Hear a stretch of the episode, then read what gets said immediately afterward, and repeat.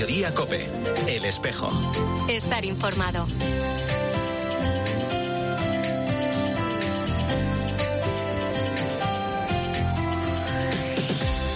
La una y 33 minutos, ¿qué tal? Bienvenidos al tiempo del espejo en Mediodía Cope en este 21 de octubre. A esta hora, como cada viernes, te cuento ya la actualidad de la Iglesia en Madrid. El saludo de Mario Alcudia. ¿Cómo se lo tomó la familia? Lo que le sucede a uno afecta a todo, quieras o no quieras. Y, y para ellos también es un proceso, porque la vocación es algo precioso. Las cosas como son. Ni dentro de la iglesia muchas veces se entiende una vocación. Me decía una señora de la parroquia, me acuerdo. Me decía, Sergio, tiene que haber curas. Dice, pero tú no, tú no. y esto pasa muchas veces, ¿no? Es Sergio García, seminarista de 35 años, hablando de su vocación sacerdotal. En un encuentro con periodistas, explicaba cómo en este tiempo de preparación y de formación se han conocido más a sí mismos, a Dios y a los demás. Han ido cayendo, decía, las máscaras que traían de fuera y se han sabido amados por Dios tal y como son. Así relataba cómo es el día a día en su vida. Vamos a la universidad, estudiamos en la Universidad San Damaso, la teología, y después, bueno, venimos aquí, comemos, después por la tarde tenemos un ratito comunitario de estar unos con otros, y luego estudiamos y acabamos por la tarde igual rezando en comunidad para luego cenar y acostarnos. Este más o menos es el día a día con sus variantes. El caso de Sergio es solo uno de los 84 seminaristas que este año encontramos en el seminario conciliar estudiantes de entre 17 y 51 años. Este año además con la gran noticia de que 17 de ellos son nuevas incorporaciones. El rector José Antonio Álvarez nos ofrece algunos detalles de este itinerario. El proceso de formación del seminario dura ocho años. El Papa Francisco pidió que se realizara todo un estudio en cómo formar hoy pastores. Nosotros desde hace ya cuatro años venimos implementando el nuevo plan que se llama Formar Pastores Misioneros. Y en esta etapa de formación y de convivencia, además del rector, les acompañan cuatro directores espirituales y seis formadores. Uno de ellos es Fernando Murga. Igual se entiende mejor la figura del tutor. Es algo parecido a esto. No vivimos con ellos 24 horas al día y les acompañamos en todo lo que es su vida. Nosotros tenemos entrevistas con ellos personales cada 15 días y acompañamos la labor del director espiritual con el que se ven también cada 15 días. El resto es ir caminando con ellos.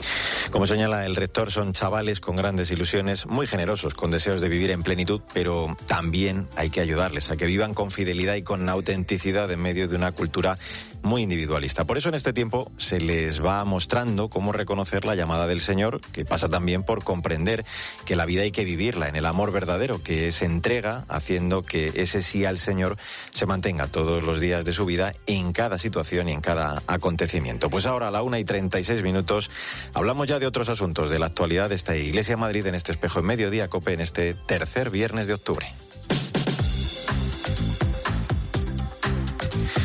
Comenzamos ya el repaso a la actualidad. Te cuento en primer lugar que el Centro Juvenil Santa María de la Cabeza en la Ronda de Segovia número uno va a acoger mañana a las diez y media de la mañana el primero de los encuentros mensuales de OREP, de este nuevo curso pastoral con el lema Para descubrir tu camino. Se trata de un grupo mixto creado por Vocaciones Madrid que toma su nombre del monte donde, según el Antiguo Testamento, Yahvé entregó a Moisés las tablas de los diez mandamientos. La jornada se dirige especialmente a todos aquellos que deseen discernir el sentido de sus vidas como opción vocacional. Antonio Secillas, el director del Secretariado de Pastoral Vocacional de la Archidiócesis de Madrid. Consiste en encuentros mensuales donde se trata de dar respuesta a la inquietud de tantos corazones que quieren plantear su vida y vivir respondiendo al sueño que Dios tiene para cada uno.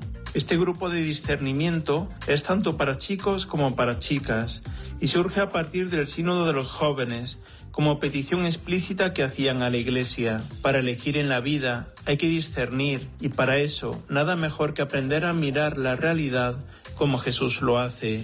El arzobispo de Madrid ha presidido esta semana la clausura de la fase diocesana del proceso de beatificación y canonización del padre Fernando Huidobro, jesuita, capellán de la Legión durante la Guerra Civil Española, que falleció a los 34 años en la Cuesta de las Perdices por el impacto de un obús mientras atendía a un legionario herido. Sus restos mortales reposan en la iglesia San Francisco de Borja, donde se desarrolló este acto de clausura. El cardenal Osoro recordaba su gran talla humana y espiritual.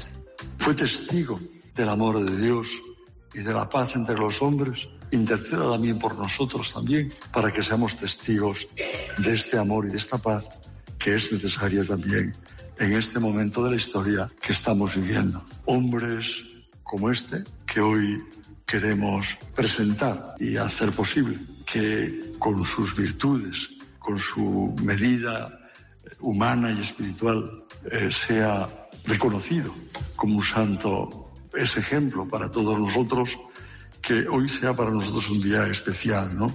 Te cuento también que el pasado sábado celebrábamos el Día Internacional de la Muerte Gestacional y Neonatal. Con este motivo, la funeraria católica María Puerta del Paraíso bendijo la primera sepultura en Madrid para bebés nacidos sin vida o muertos al poco de nacer. Una ceremonia que presidía el vicario general de nuestra archidiócesis, Abelino Revilla. Esta funeraria católica ofrece un servicio para bebés llamado En Vela y acompaña a las familias a entregar a sus hijos en las manos del Padre a través de pequeños gestos llenos de un sentido profundo, inspirados en la liturgia de la Iglesia, como nos recuerda su fundadora, Elena Azin. Los padres quieren acompañar a sus hijos, quieren estar con ellos hasta el final, quieren enterrarlos como harían con cualquier hijo y, es muy duro porque se encuentran en un contexto que en cierto modo les grita no, no, esto es un resto humano, no, no lo puedes escribir en registro civil, no, tu hijo mide solo 4 centímetros y no tienes derecho a llorar no se dice eh, a veces explícitamente, pero implícitamente es como todo a nivel institucional y social, impide, dificulta mucho a estos padres que puedan vivir este duelo y hacer lo que ellos quieren y a lo que tienen pleno, pleno derecho. Y vamos con una previsión. El próximo sábado, 29 de octubre, la parroquia San Juan de la Cruz acogerá el encuentro diocesano de catequistas con el lema Con Jesús, discípulos en misión. La inscripción debe hacerse en la web de la Delegación de Catequesis, donde puede encontrarse además el programa completo de esta jornada. Este curso es especial porque va a ser el año de consolidación del nuevo itinerario diocesano de iniciación cristiana para el que la Delegación de Catequesis ofrece recursos impresos y otros virtuales de todo ello nos habla el delegado diocesano de catequesis, Manuel María Bru. El nuevo itinerario diocesano es eso, nuevo, porque incorpora todas las claves de renovación de la catequesis del nuevo directorio para la catequesis. Itinerario, porque presenta un proceso de iniciación cristiana y no una suma de catequesis presacramentales. Y diocesano, porque este itinerario expresa la comunión diocesana, al ser el que el obispo quiere para todo Madrid y porque no tendría ningún sentido que un niño no pudiera seguir el mismo itinerario de su iniciación como cristiano por cambiar de parroquia al cambiar su familia de domicilio. Y un apunte más, la archicofradía sacramental Mental de San Pedro, San Andrés y San Isidro participa desde hoy hasta el domingo en la décima edición de Madrid, otra mirada organizada por el área de gobierno de Cultura, Turismo y Deporte del Ayuntamiento de Madrid, donde madrileños y visitantes podrán disfrutar propuestas vinculadas con el patrimonio cultural madrileño de 169 entidades. Para esta edición, en el marco del cuarto centenario de la canalización de San Isidro, de su año jubilar y además el reciente reconocimiento de las fiestas de San Isidro como bien de interés cultural, la Archicofradía ha diseñado un itinerario especial. Son dos visitas guiadas a las 10 y las 11 de la mañana, de una hora de duración, se parte desde la entrada al Jardín de la Fuente de San Isidro. Pues así hemos llegado a la 1 y 41 minutos. La Catedral de la Almudena va a acoger mañana por la mañana la Eucaristía de Beatificación de los 12 redentoristas martirizados en Madrid de 1936. Enseguida vamos a saludar y a conocer todos los detalles de esta ceremonia y de sus vidas con el vicepostulador de la causa aquí en este espejo de Madrid, en medio de Acope. Mediodía Cope, El Espejo. Estar informado.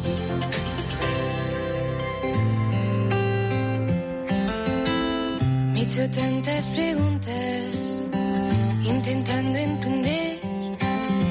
Me he lanzado a buscarte y 43 minutos, soy Mario Alcudia, gracias por seguir con nosotros en el espejo de Madrid en Mediodía Cope en este viernes 21 de octubre. Tío Gregorio tenía seis hermanos más, uno de ellos también era redentorista, se llamaba Julián, podía haber estado escondido en mil sitios, pero el hermano Nicesio estaba enfermo y ciego y quiso estar con él sin abandonarlo, eh, no le importaba morir mártir y pensamos que al final pues fue fusilado.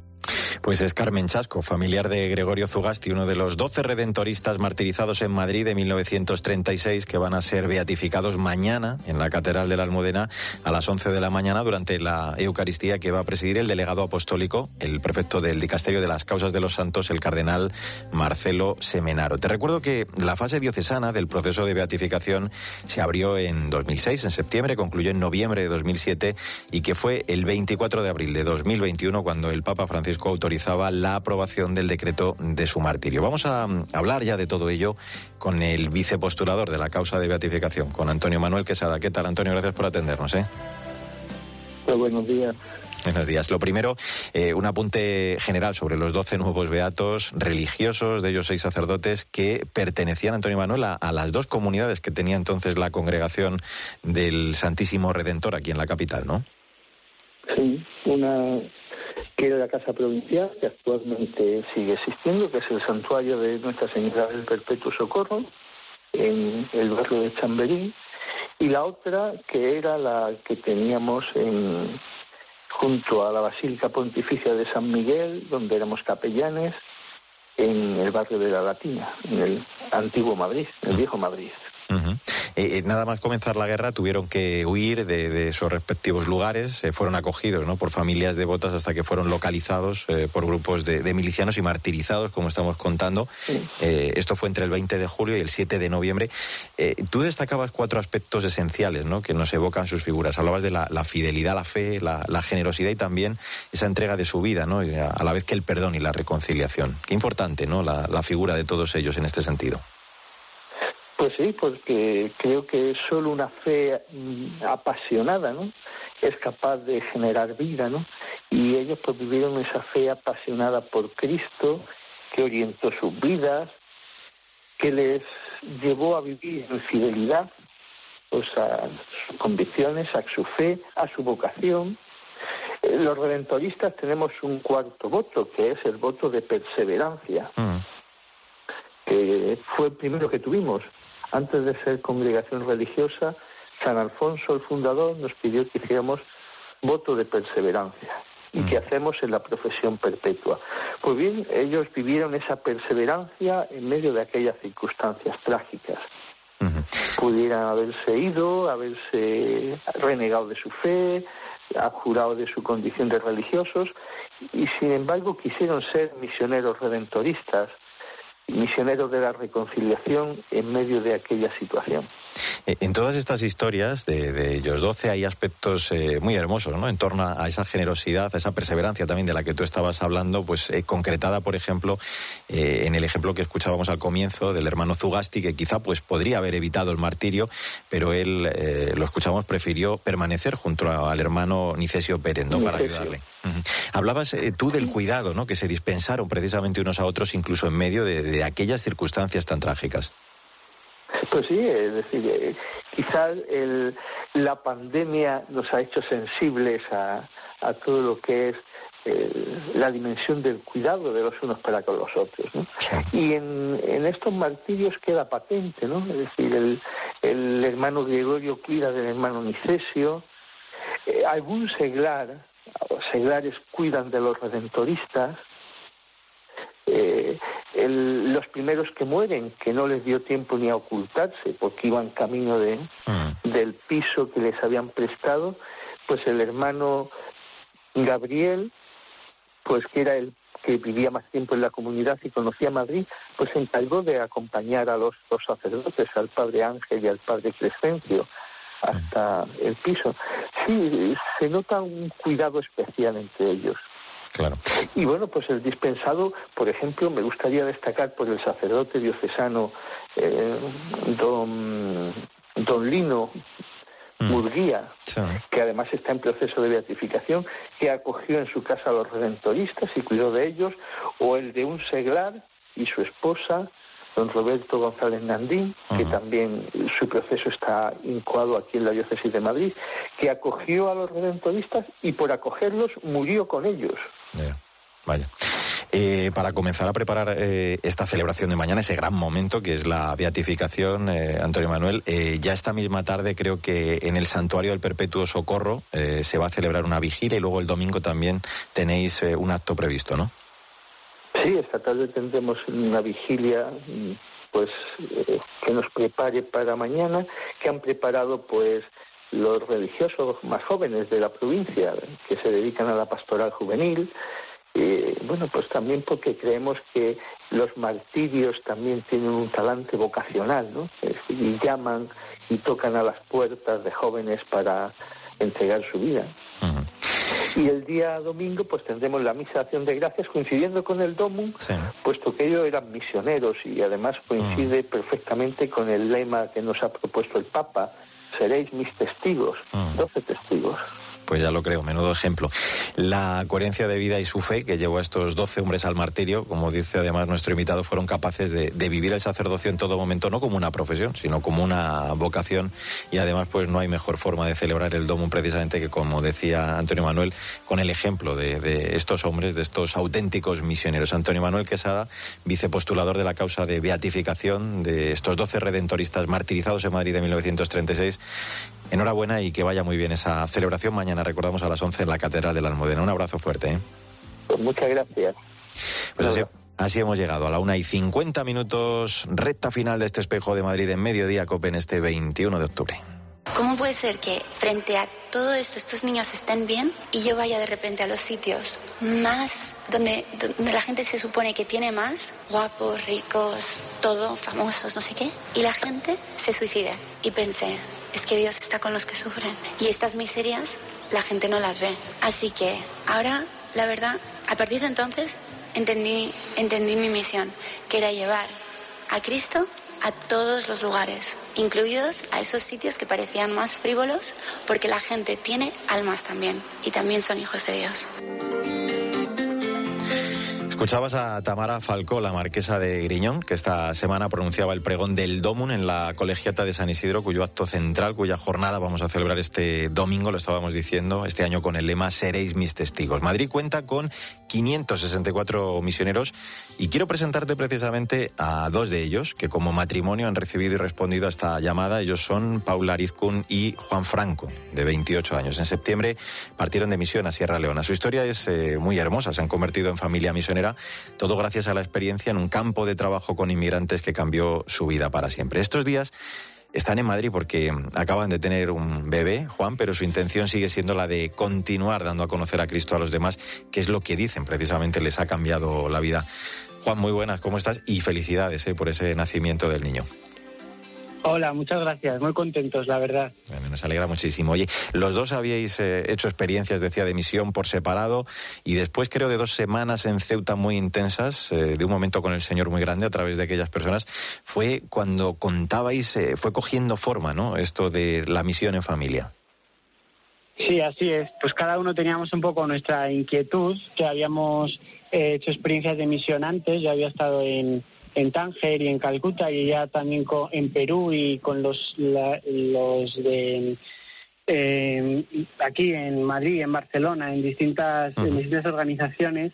Y, bueno, los dos nos llamaban, pues, nos picaba un poco la, el gusanillo de la, de la misión. Y allí fue en Ceuta, en un campo de inmigrantes, con los misioneros javerianos y las franciscanas misioneras de María, donde, bueno, nos encontramos, nos conocimos y, empezó lo que ahí era simplemente una amistad fundada en la misión que poco a poco se convirtió en, noviazgo y luego matrimonio. Y, sí, como teníamos esta inquietud, pensamos, ¿y por qué no? Hacer, dedicar ¿no? nuestros primeros años de matrimonio a la misión aunque no es importante, he dicho yo que estáis en Madrid, estáis en Pamplona, que, Paula es de ahí, además estáis pasando ah. estos días allí. Eh, bueno, después de, un proceso de discernimiento, eh, os disteis cuenta de que además de, esa vocación al matrimonio de la que estábamos hablando, el Señor también nos llamaba a la misión Adgentes, ¿no? Como familia. Y fue la delegación de misiones la que, la que os propuso precisamente ir a Sierra Leona, eh, os puso además la pandemia a prueba y vosotros no dejasteis de confiar en el Señor y no disteis para atrás, ¿no? En los planes. Sí, así es, ¿no? Al final pues uno cuando, cuando quiere entregarse al Señor, pues se pone y oye eh, en sus manos, ¿no? Los planes que, que Él tenga. Nosotros sí que teníamos claro que queríamos la misión, pero bueno, pues un poco confiando en la providencia. De repente llegó la pandemia, entonces no sabíamos si nos íbamos a ir, si no. Y, y también fue providencial que, que fuésemos a Sierra Leona, porque fue justo porque el obispo de allí estaba esos días por Madrid cuando nosotros nos acercamos a la delegación de misiones y, y encajó todo perfectamente y dijimos, bueno, pues vamos a prepararnos para este para este gran paso que vamos a dar. Y así fue un poco solucionándose todo. Eh, cuando llegasteis eh, allí ya llevabais, creo, las tareas como muy asignadas, sabíais perfectamente qué, ibais a hacer. Eh, bueno, algo dejasteis también a la providencia, que pasaban, creo, por la ayuda en un hospital y, luego también la formación a, catequistas, ¿no? O sea, la, evangelización también en estado puro, vaya. Sí, eso es. Bueno, al principio se nos había dicho eso, que íbamos a ayudar en el hospital y íbamos como con cosas claras. Luego es verdad que llegamos al territorio de misión y, bueno, pues otras necesidades surgen, también algunas de las que habíamos llevado, pues uno tiene que saber adaptarse, ¿no? Sí que es verdad que, por ejemplo, la formación y, el acompañamiento en la parroquia de los javerianos allí eh, ha sido como una evangelización muy directa y luego también hemos ayudado eh, en la universidad que tiene la, diócesis allí, UNIMAC, y, y con las misioneras de la caridad. Merece eh, la pena, claro, ser, por lo que te estamos escuchando, desde luego, testigos hay entre gente que, muchas veces además no cree. Habla el Papa del, papel, de la importancia de la misión, porque claro, yo, Juan, me imagino que, como dice además el Papa Francisco, a veces pueden existir ¿no? momentos de cansancio, de desánimo, y, la oración sirve para dejarnos y para dejaros reconfortar ¿no? y, y fortalecer por él si existen esos momentos. Sí, la verdad es que sí, 100%. Es verdad que eso, pues una, una vocación muy bonita y con es, muy enriquecedor conocer otras culturas, tantas personas tan distintas, pero es verdad que cuesta, ¿no? Que a veces llega momentos de, de desánimo y, bueno, sobre todo por las... Nosotros no lo hemos pasado mal, pero es verdad que lo más duro allí era pues las condiciones tan complicadas, ¿no? Un calor tan agobiante, pues que de repente no había agua, no había luz y entonces tenías que saber adaptarte y, más incluso cuando Paula se quedó embarazada allí, que los primeros meses los pasó un poquillo mal. Pero pero bueno, pues lo que dice lo que dices tú, confiando un poco y en la oración que te sostiene y que nos sostiene a todos, pues ahí no sacas fuerzas de repente de donde parecía que no había y, sigues adelante. Y ahora cuando bueno pase un poquito de tiempo, eh, vuestra idea es volver, ¿no? o os quedáis ya por aquí? Bueno, Dios dirá, ¿no? Pues igual que eso es, igual que nos hemos ido al principio, la providencia él irá diciendo. Es verdad que a nosotros al, principio, ah. sobre todo los primeros años de, de, Juan, que es nuestro nuevo hijo, queremos establecernos un poco, que, que él vaya creciendo, porque bueno, pues en un país allí Sierra Leona y la misión donde la vida para los bebés y los niños es complicada y, pero bueno, cuando, cuando vaya creciendo un poco, pues Dios dirá, no nos cerramos a la misión. Bueno, lo que está claro es que uno ya eh, es misionero para siempre. Hay partes del mundo en las que la gente no ha ido a hablar de Cristo y esa precisamente la misión de dar testimonio al Señor, pues para que puedan conocerle hay que ser valiente y, lanzarse ese anuncio del Evangelio, porque como nos recuerda además el, el lema del Domum de este año, tenemos que ser sus testigos. Eh, Juan Franco, muchísimas gracias de verdad por atender la llamada de, este espejo y por compartir vuestro testimonio en torno a, la misión en familia con nosotros. Le das un abrazo muy fuerte también a, Paula y, al pequeño Juan, ¿eh? un abrazo muy fuerte para los dos. muchas gracias, un abrazo.